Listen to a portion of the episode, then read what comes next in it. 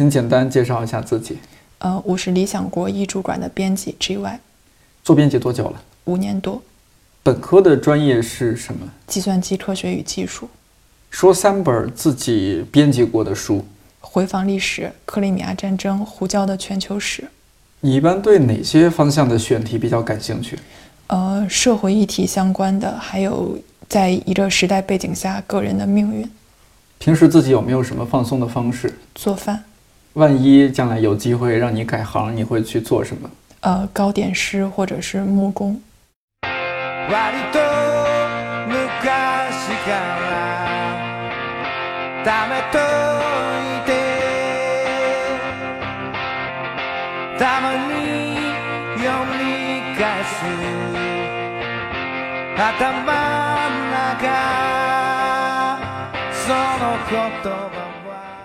看理想电台，我是颠颠。熟悉理想国这个出版品牌的朋友，一定知道我们有一个很重磅的系列，叫《理想国译丛》，主要包含一些人文社会经典著作，希望帮助读者更好地理解这个比较复杂的世界。这个系列到现在已经出到第三十八本了，最新一本应该是来自美国作家芭芭拉·塔奇曼的《圣经与利剑：英国和巴勒斯坦：从青铜时代到贝尔福宣言》。听着就是一本非常有助于睡眠的书，定价人民币七十八元，买不了吃亏，买不了上当。感兴趣的人可以到某宝理想国图书旗舰店了解一下。因为这个系列的每本书封面都有一个黑色的英文字母 M，所以也被称为 M 系列。有人把这个系列和某快餐品牌做对比，取了一个大气沉稳的名字，叫“黑拱门套餐”。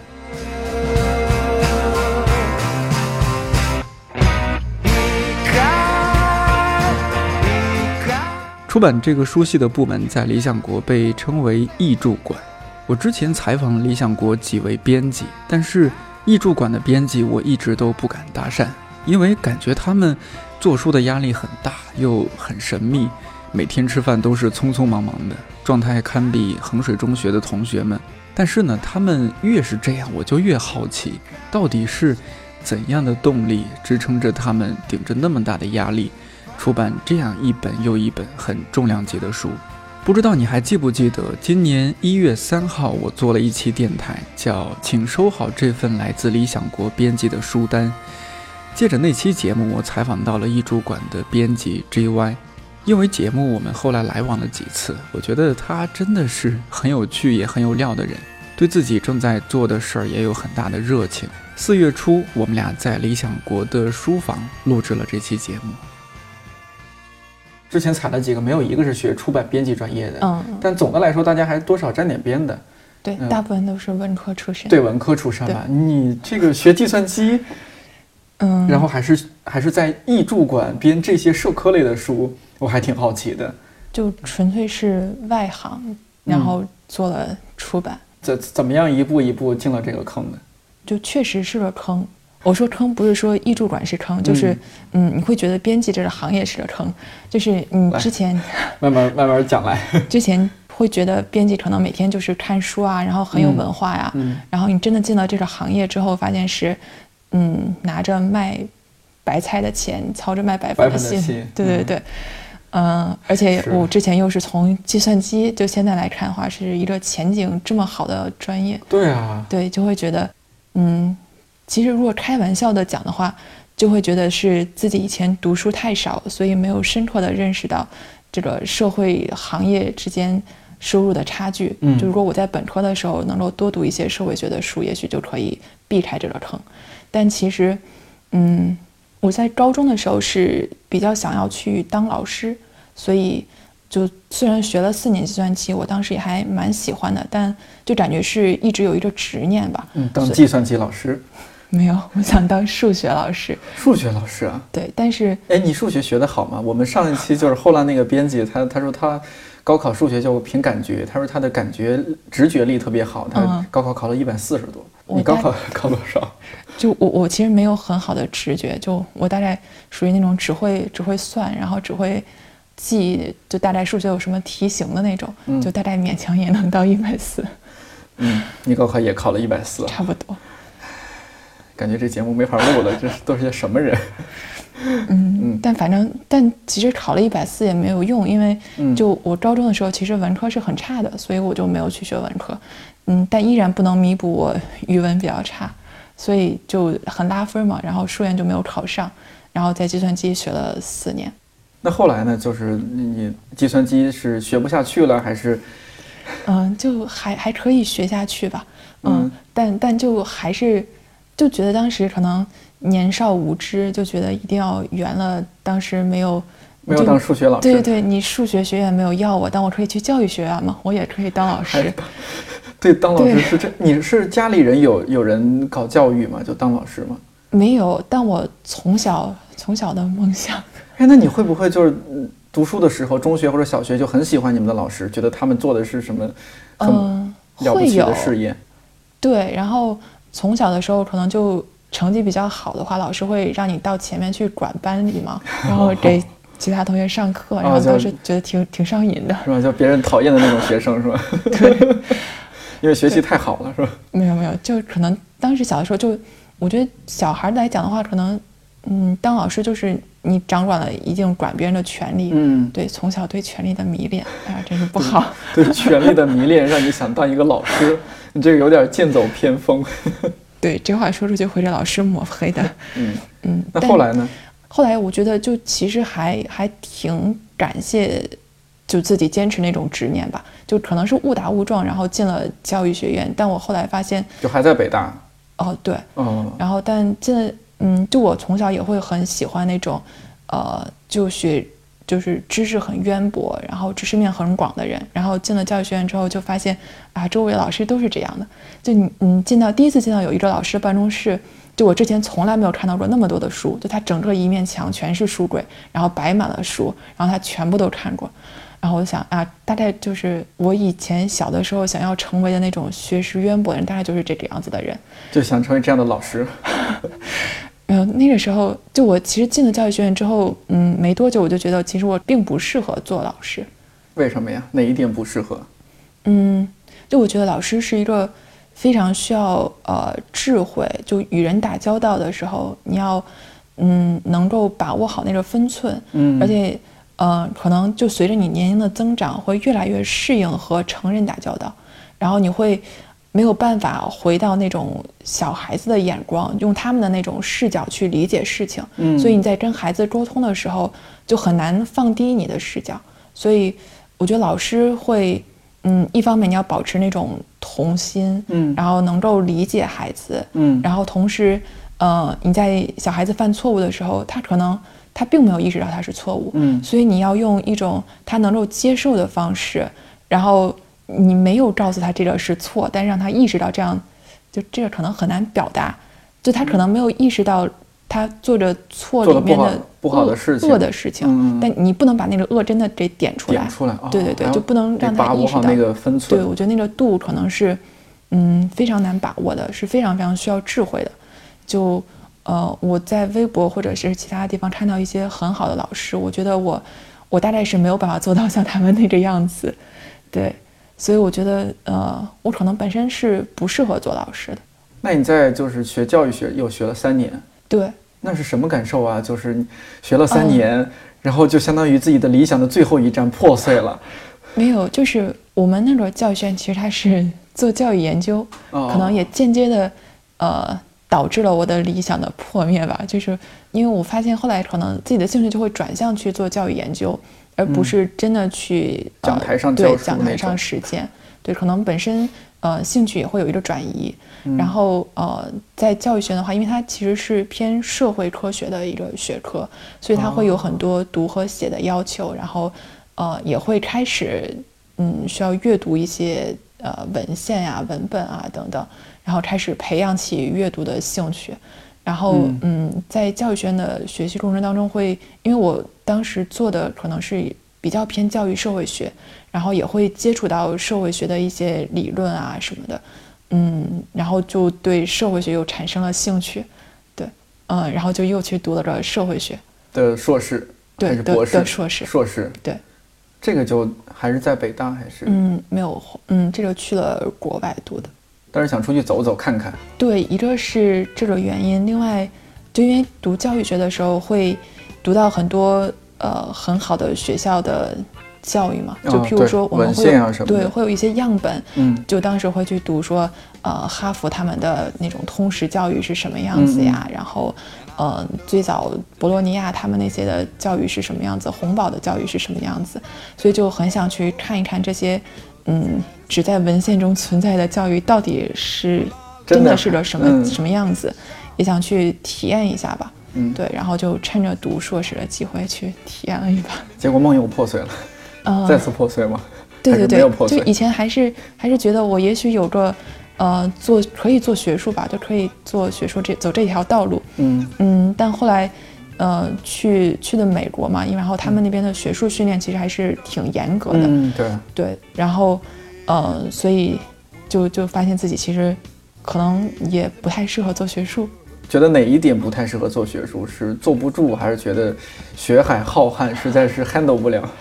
呃，就我觉得做学术，嗯，很多时候是你在给前人的研究做注脚，就包括我们现在很多的研究。其实都是，就你真正要说的，可能，呃，韦伯、图尔干、嗯，伯恩斯坦、嗯，布迪厄之类的，他们都已经说的差不多了。对，就我们现在很多的研究依然是在不断的阐释前人他们的理论。很难有创新吗？你觉得？嗯，有，肯定是有的。嗯嗯，但可能只是真的是往前推进了那么一小点儿，小修小补的感觉。对对对。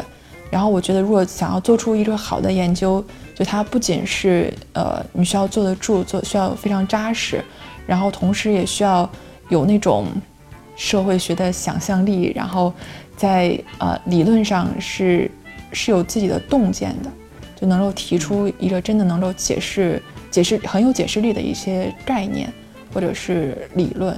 就不是说你只是说能描述这种社会现象，而是说你确实的能把社会现象背后的社会学知识，嗯，能讲出来，然后分析的很到位。对，其实很难的。对，非常难。就很，如果要是真的能够做的话，就真的成了社会学的大家了。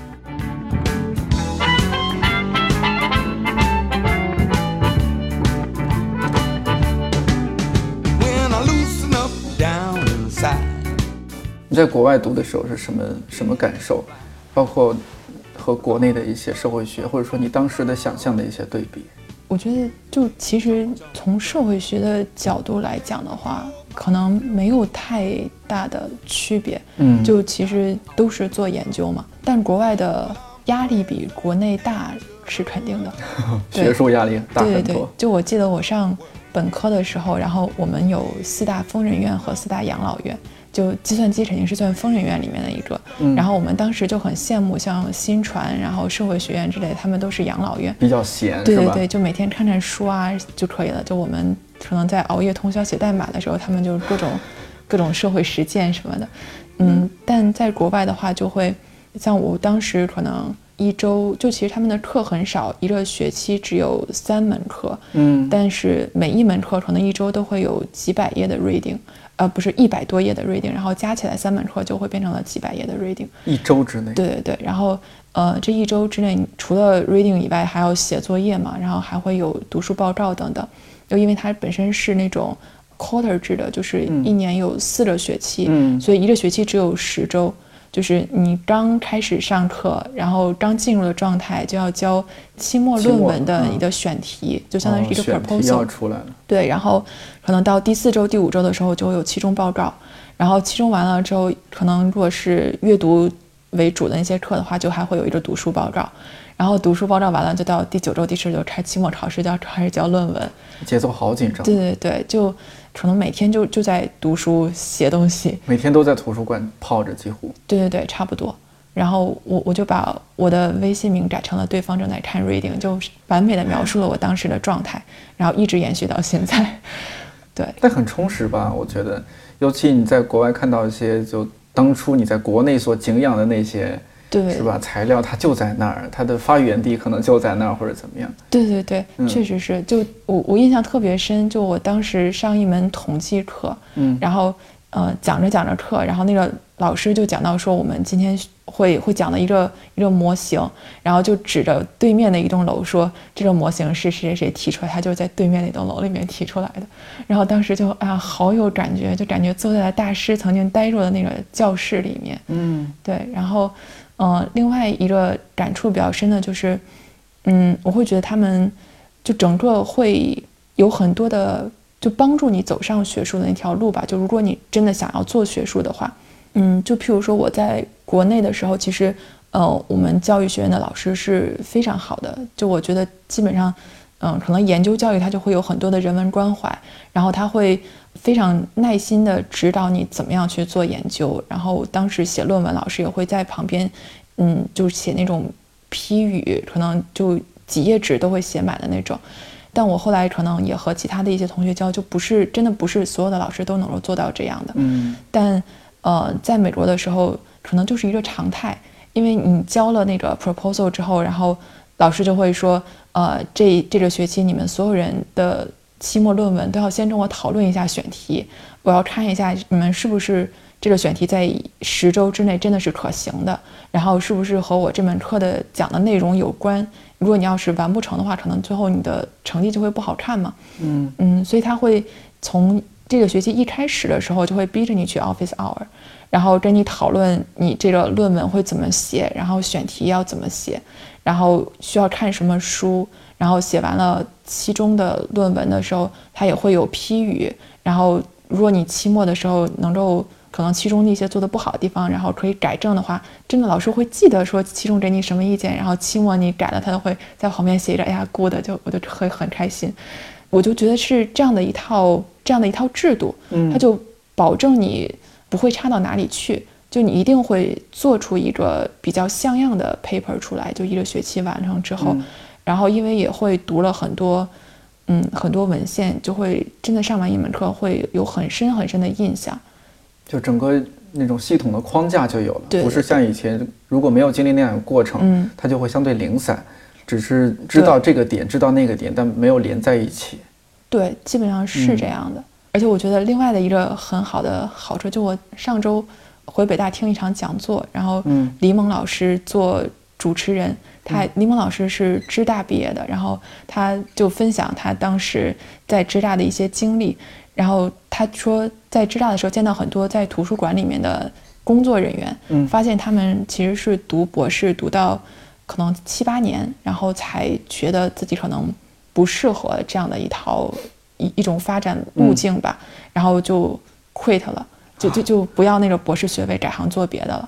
就其实这样的话是代价，其实是很大的。对啊，七八年呢。对对对，嗯，所以我就觉得，如果可以尽早的接触这样的一套训练的话，嗯，其实你看，我就用了一年，我就确定了我可能不太适合。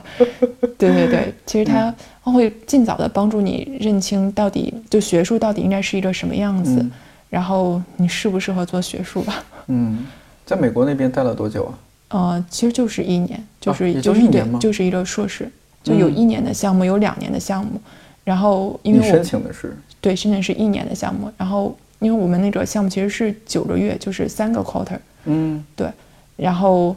如果是两年的项目，他们一般是那种 semester 制，就是一一年两个学期嘛。哦，哎，他那个时候是相当于北大和芝大，他有个合作项目，然后你可以在北大申请吗？我我工作了几年之后，然后申请的。哦，是这样子。对对对。哎呦，这一段咱们不能略过呀。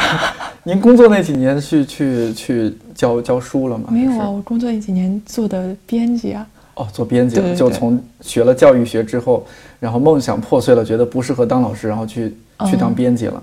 对，在教育学那几年，就我最大的收获是找到我我真的喜欢，可能会真的喜欢社会学的这些东西，然后嗯，会培养起阅读的习惯，然后我会觉得做编辑，就当时还没有进编辑这个行当，就觉得每天看看书，然后就看看稿子，是一个很清闲，然后你有很多时间可以自己思考这样的一个工作。对，我觉得你刚刚说的那几个字，培养一种阅读的习惯，我觉得它应该很具体。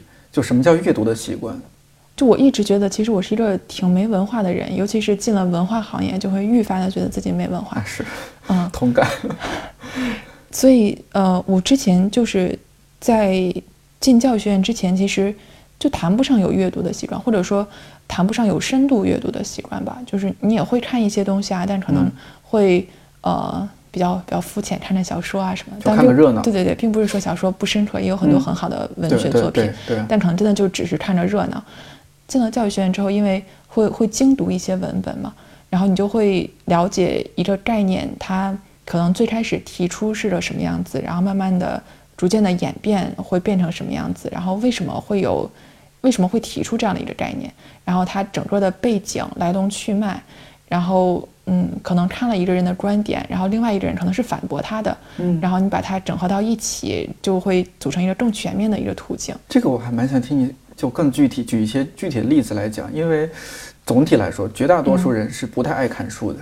然后爱看书的人里边，比如说像我这种，其实也是瞎看，有点乱看。嗯，你举举个例子，比如说你要研究哪个项目，然后怎么样针对性的一步一步去做深度的阅读。就譬如说，我我其实会对社会分层，嗯，呃，还有阶层固化会非非常感兴趣。嗯，然后。其实最开始会有一个引子，是一本很好的书，就我上研究生的时候，大陆这边引进的，但其实在美国当时已经就基本上是接书人手一本的那那样，叫《不平等的童年》，是安妮特拉鲁写的，然后北大出版社出的。嗯嗯，就之前我们比较久远，就我很小的时候，我小的时候，那个时候大家还在说，呃，穷人的孩子早当家，说，嗯你，出身就是富富人家的孩子经常会是那种。就慢慢就堕落了嘛啊，对对，会说是穷人家的孩子以后会呃有比较好的发展，对对对。但实际上，你，到现在来看的话，其实越来越来越不是这样。对，对他，你的出身会很大程度上决定你能够接受什么样的教育，然后呃，你从小会在一个什么样的环境里面成长，最后能够发展到什么样的地步。嗯，像《不平等的童年》那本里面，它其实就讲到，穷人家的孩子更多的是一种呃自然的养育方式，就是家长没有办法给你提供指导，就是我给你吃，给你喝，把你养大养活了就可以了。然后他会认为，呃，孩子是自由的，然后你要尽情的让孩子去寻找他能够他自己喜欢的东西。但是中产阶级的家庭，他可能就会更多的说，我要一种协作性的培养，就我会给你。呃，上一些，就譬如如果对应到我们这边的话，就是上很多的补习班，然后培养一些兴趣爱好，嗯，然后可能会有一些体育活动，因为在美国的话，他会非常看重呃你的团队协作精神，嗯，所以他会参加一些像足球啊之类的这种需要团对对对需要团队协作的这些，然后他知道你在整个学习的这个路径上面，你需要具备哪些素质，呃，一个是你要有特长，嗯，然后。可能你还需要有一些志愿活动，嗯，然后这些都会在你在申请大学的时候，你都可以写到简历上。然后，所以当时看完这本书，就会觉得跟我以前想的不一样。然后这本书也就研究做的其实是非常好。然后就大概顺着这个路径再看他，然后我就看了安妮特拉鲁他写的大部分的文章吧。然后他对布迪厄文化资本的概念的一个再阐释。然后沿着这个路径，其实还有很多。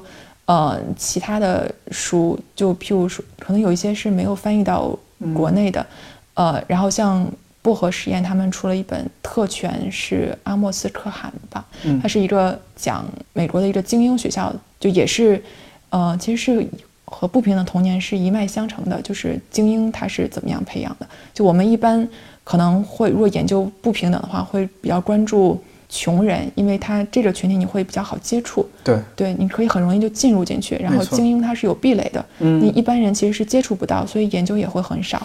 嗯，然后呃，特权那本书就讲的是精英的那个学校，就相当于有点像是贵族学校，他们伊顿公学呀，像这种的，很可能就是美国的伊顿公学，就他们的里面的大一半的学生可能最后都是哈佛耶鲁的这样，然后就他们里面可能一些文化呀等等。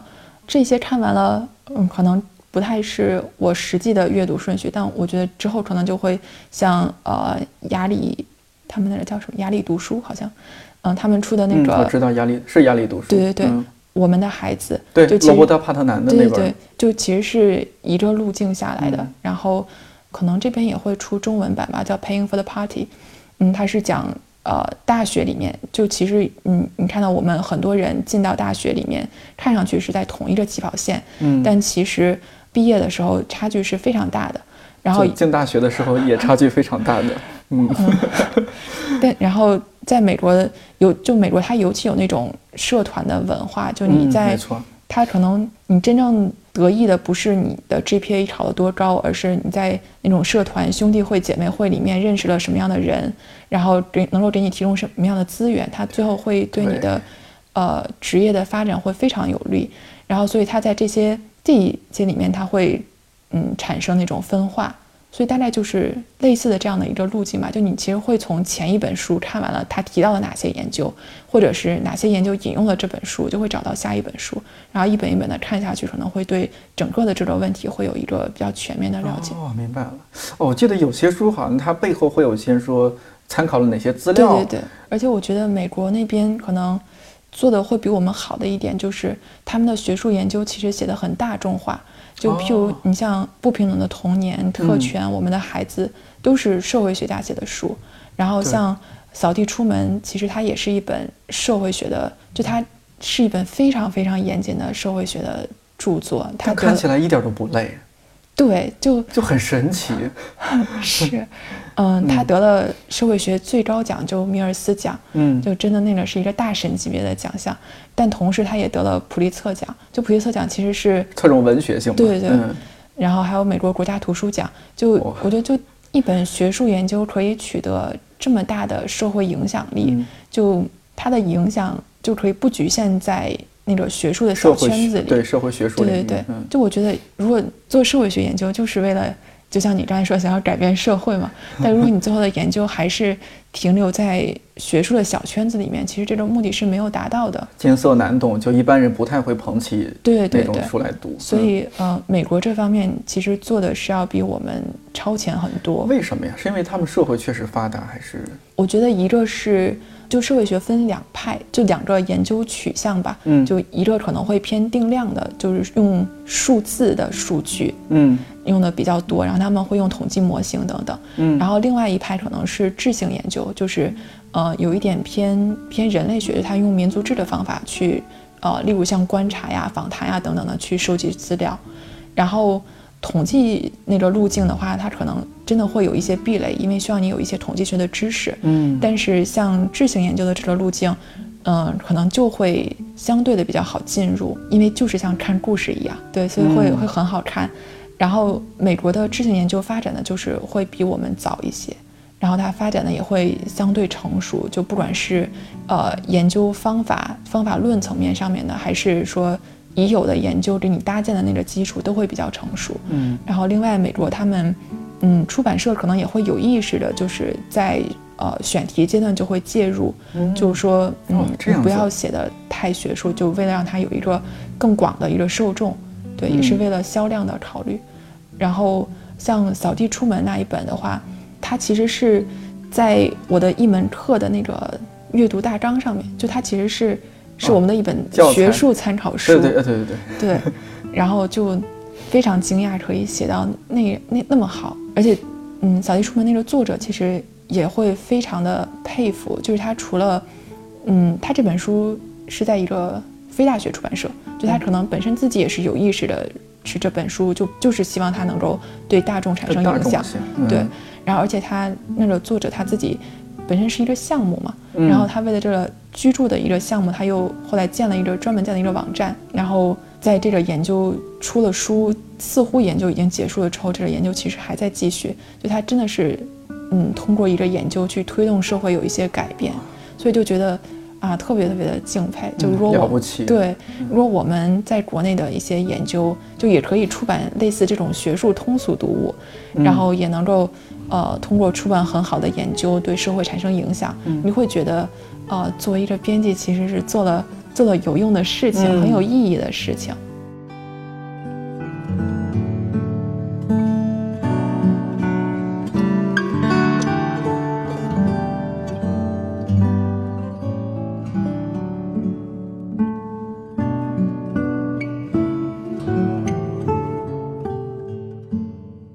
说回来，就是易主管做的 M 系列，咱们先解释解释，为什么这为什么叫 M 系列？老读者知道，其实不了解的人根本不知道为什么。M 其实是是 mirror，就镜子，对对，我们是希望能够从这本书就把这一套书当做一面镜子，能够从别人的经验里面，然后可以照到我们自己，以史为镜之类的哈。对，以一般一方面以史为镜，同时可能也是以以其他社会为镜鉴吧。嗯嗯，然后呃，像刚才你说到可能釜山的那些，就我觉得一从它是有有很多个面相，就如果一个学哲学的人。他来看一从，可能他最感兴趣的就会是釜山。嗯，对。然后其他的像如果像是对文化史感兴趣，可能他会去看《日本之境创造日本》。耶布罗马的那几本。对对对，或者或者可能真的就会去看《娜塔莎之舞》，虽然它很厚，嗯，但它里面其实提到很多像托尔斯泰、陀耶陀斯托斯托耶夫斯基托耶夫斯啊，这种名字真是太绕了。就就你很多是你从小看那种。外国名著，就小时候都会买那种一套一套的那些很熟悉的名字，是，然后在里面出现，就会看上去真的会会很亲切，很有熟悉感，对，看嗯，会了解整个俄罗斯这个民族的文化嘛，嗯嗯，然后也会有一些人可能会对呃二战感兴趣，然后我们就会有奥斯维辛，嗯，然后。对冷战感兴趣的话，其实我们有档案《布达佩斯往事》。嗯，然后对一战感兴趣的话，可能我们有奥斯曼帝国的衰亡，还有八月炮火。嗯，其实还有很多。嗯，所以就其实我觉得是看读者的兴趣，就他可能真的是找到你感兴趣的东西，就会比较容易进入。嗯，然后可能如果说是喜欢看社会议题的，或者是偏社会学的，对对对，偏社会学的可能。对，活着回来的男人是一个挺好的、挺入门的。对，我觉得就入门看这本还可以，反正能看下去。对，我觉得他他反正是没没有任何障碍。对，没有任何障碍。对，读起来还挺易读的。对，而且我觉得他会提供一个，就可能之前我们没有意识到的一个视角吧。就至少是我个人在看这本书之前是没有意识到。就我们虽然说和日本有很多的牵扯，然后一提到说，就会觉得他他其实是一个侵略者，但其实。嗯，日本军队里面也是由一个一个具体的人组成的，就他嗯里面的人他也会有他个人的成长的经历，然后他们在战败之后，这些人呃有一部分其实是去了嗯西伯利亚的集中营，然后他们也是就经受了一些不是很好的待遇，对，然后就活着回来的男人，虽然说他是讲的是那个作者小熊婴儿他的父亲。讲述他的一生是其实是一个个人的传记，嗯，但其实你是可以通过他个人的经历，大时代下的对大时代下的个体，个体是可以看到整个日本在二十世纪的一部社会史和经济史，就他在有小的缩影的感觉，对对对，都在这一个人身上体现了。然后另外可能也会看到一些像看一般的传记一样，会给你的一些人在不同。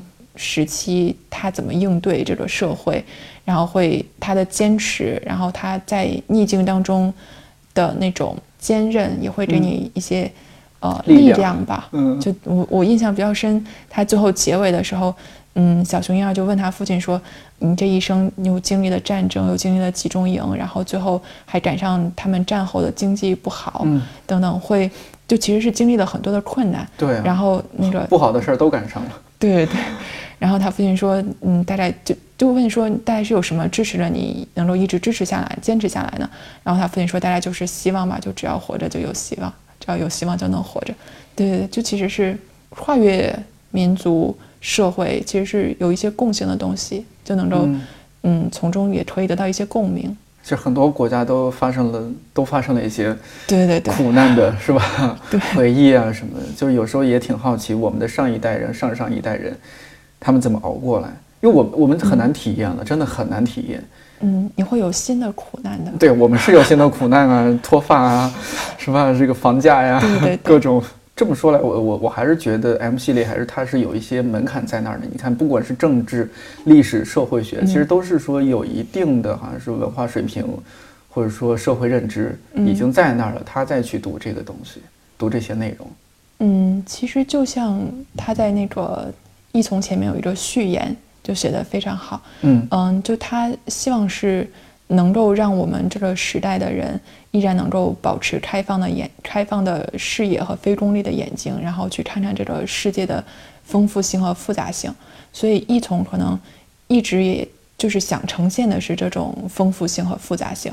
就像包括刚才提到，我们其实涉及了嗯不同的时代，然后不同的国家，呃他们的经验，然后像有一些书里面就可以看到那种，就你没有办法去很简单的评价说是对是错，它会引起你一些呃很深刻的思考。譬如可能推一下我们去年出的《回访历史》，嗯，就这本书是怎样的？我还没看过。我我最喜欢这本书的原因就是它体现了复杂性，就它人的复杂性吗，人的复杂性、历史的复杂性、社会的复杂性。就他这个作者其实是是波兰人，波兰裔人，然后但他是在二战的时候吧，然后和他的父母去了美国，嗯，然后到。呃，一九九零年、九一年的时候，就是冷战结束，然后柏林墙倒塌，然后他又重新回到呃他的故乡波兰，然后访问了六个国家：波兰、呃捷克、斯洛伐克、匈牙利、保加利亚。他一方面他在小时候在波兰长大，所以他对波兰是熟悉的，嗯，然后他熟悉这些这里边的一些文化，但同时他又在美国生活了很长时间，所以他可以。既有一个局内人的视角，同时也有一个局外人，就能够看到一些可能东欧的人民，他们本身会觉得习以为常，但是在美国人的视角看来，可能就会觉得很反常的东西。呃，能够看到那个那个东欧巨变的那一个历史时刻，它有一些可能很能呈现那个时刻的特性的东西。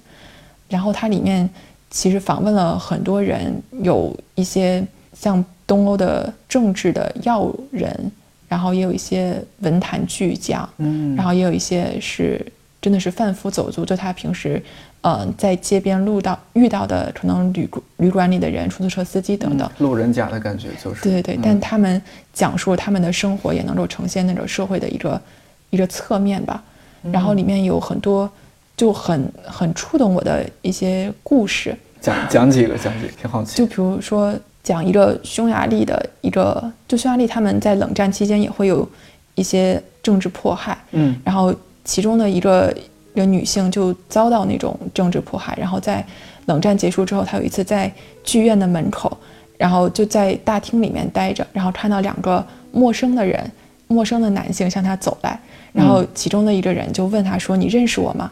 然后那个女的就仔细的看了看，说：“我不认识。”然后那个男的就把她的脸捂住。然后就只露出了一条缝，就露出了一条一个眼睛。然后那个女就认出来，就是当时在迫害她的时候那个警察的样子。然后旁边的另外一个人说：“那你现在认出我来了吗？”然后那个女的又看了看，说：“哦，原来你就是当初打我的那个人。”然后那个男的就会就问，就很友善吧，他也没有想要做什么，他就很友善的问说：“那又怎么样呢？”我当时也不是自愿的，就那个是我的工作嘛。嗯，然后那个女的就回答，就让我让我觉得很，就你没有办法评价。反正看完了之后就会觉得，呃，很惊叹。他说：“但你可以打得轻一点嘛。”然后他们三个人就一起进了剧院。嗯，哇，你就是那么大的一个力量下来，它突然就化掉了。对对对，你就觉得，嗯。可能真的是只有经历了那样的一段历史的，嗯，那个社会里面的人才能够做出这种选择吧。就是我我不知道要怎么样评价，就你觉得怎么样评价，其实都会把他那个力量减弱。对对。就你在嗯，他们经过了那样的历史之后，就你也要面对，就加害者和受害者，你也要面对彼此，然后你要面对你曾经做过的事情，然后面对你们共同拥有的这段历史，就你总是要找一种方式去面对的。对，所以我就觉得，回访历史里面，就其实这样的例子还还有很多。就你每一次看的时候，都会觉得，哦，原来可以有不同种的理解，会让你想很多。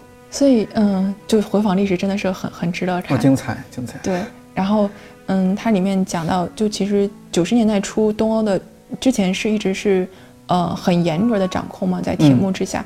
其实，但那个时候他们其实是有一套规范的。就是虽然管理很严格，但你知道你怎么样做嘛？然后当那个铁幕突然间倒塌之后，你之前一直遵循的那一套逻辑就全部都都消失了。你不能再按照以前的逻辑去运作，但同时又没有建立起新的道德规范。所以那个时代，我觉得可能和我们的改革开放也会有一些相似的地方。然后你会看到各种各样的呃形态就都出现了，在一个某种。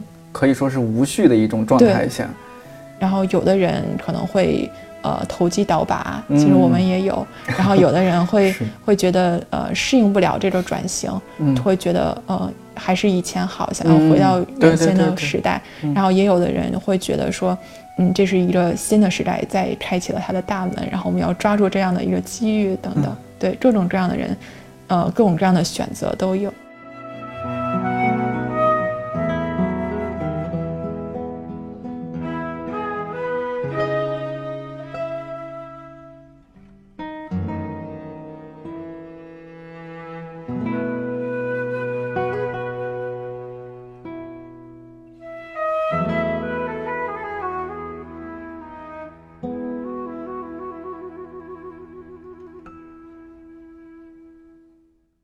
有没有最近要有一些社会学相关的一些出书要出，但是还没上市的，我们可以期待一下。我们可能六月份吧，争取六月份可以上市。有一本讲招聘的书，哦，讲招聘的，对，叫名字叫做《出身》。其实它是在讲招聘当中的不平等。但是我觉得，嗯，就不管你是对阶层固化的这个问题感兴趣，还是说，呃，想要通过看一本书。能够发现招聘里面理解里面的运行的逻辑，或者真的是有抱着一种实用性的态度，说我就是想看看招聘到底是怎么回事儿，然后帮助我自己能够更好的去面试。其实我觉得都是可以从这本书里面能够找到你想要的东西。这本书，呃，是一本社会学的研究，就它其实还是研究研究性的，而且而且研究做的是很扎实的。他做了一百一百五十二个访谈，然后得了美国社会学。协会的四项奖，就就其实是一本很很扎实的一本学术书。嗯嗯，它其实主要的目的是为了揭示说，为什么就这些最好的工作，最后还是他们招上来的人，其实出身也是这个阶层的。就是你很难说，嗯，我一个很穷的家庭出来的人，最后进了投行，嗯，可能这样的人有，但极少数，极少极少。对，他。它目的是要分析，在这个招聘的逻辑里面，就我们看上去这些逻辑其实是呃价值中立的、很公平的。说我都是在，我就是在招聘最优秀的人。嗯，当然是你你来不了，那是你不够优秀嘛。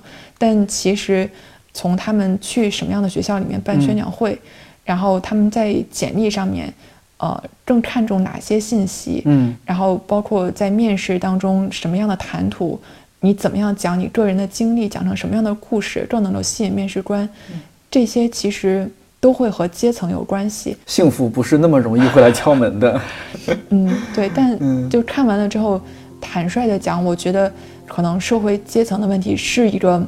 就企业应该有社会责任感，嗯，然后呃，从政府、社会它本身也应该去推动这些改变，嗯，但是从个人的角度，可能你来不及，就你等不及这些改变，对对，因为你不可能等上十年、二十年，社会变好了，那个时候再找工作嘛，嗯，所以它里面揭示出来这些逻辑，我觉得是可以对个人的生活，就是你自己在面试当中是怎么样去应对，嗯，怎么样表现，会有一些指导。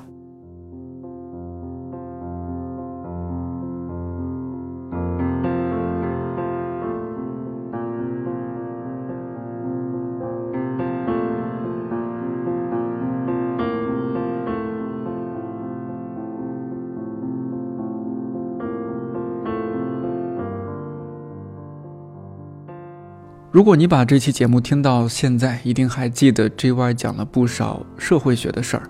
录节目的时候，他还半开玩笑、半认真的建议我说，可以考虑把看理想电台转型成一个社会学电台。说实话，当年高考的时候，我还真的有认真考虑过要不要去学社会学，因为觉得很多社会学研究很有趣。但种种原因，我还是放弃了，只是断断续续的读一些社会学相关的书来弥补遗憾。不过最近我特别开心，因为看理想邀请了清华大学社会学系副教授闫飞老师来做一档节目，叫《像社会学家一样思考》。不过我更喜欢这个节目的另外一个标题，叫《重新审视习以为常的生活》。比如说什么呢？我举几个例子。有一期叫《婚姻真的是经济基础决定上层建筑吗》，还有我们的社会正在下流化吗？另一期就比较调皮了，永远年轻，永远热爱滤镜和抖音。当然，我最感兴趣的是这一期：广场舞还是麻将？怎样更好的融入社区生活？I didn't notice the crying man too busy with me？I didn't stop for a moment to help the woman on her knees. I didn't hear the cry for help behind her polite hello. 很巧也很不巧的是，就在我们这期电台更新的当天，闫飞老师这档节目也在看理想上线了。巧的是，都和社会学有关系；不巧的是，JY 和我抱怨说，完了要被闫飞老师秒成渣渣了。但过一会儿，他又和我说，要是能够衬托出严老师的学术光辉，也是荣幸之至的。我知道听我们电台的很多朋友也是很关注、很热爱生活的，那我也就默认你和我一样会很喜欢严飞老师的这档节目，所以安利了这么多，也谢谢你把这期这么长的节目听到现在。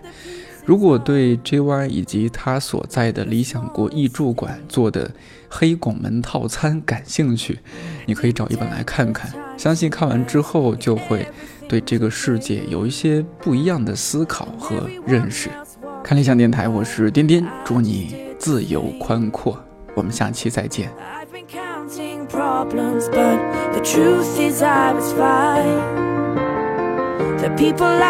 ignored each day Feel pain much worse than mine It's easy when for you the sun is shining How could I have been so blind?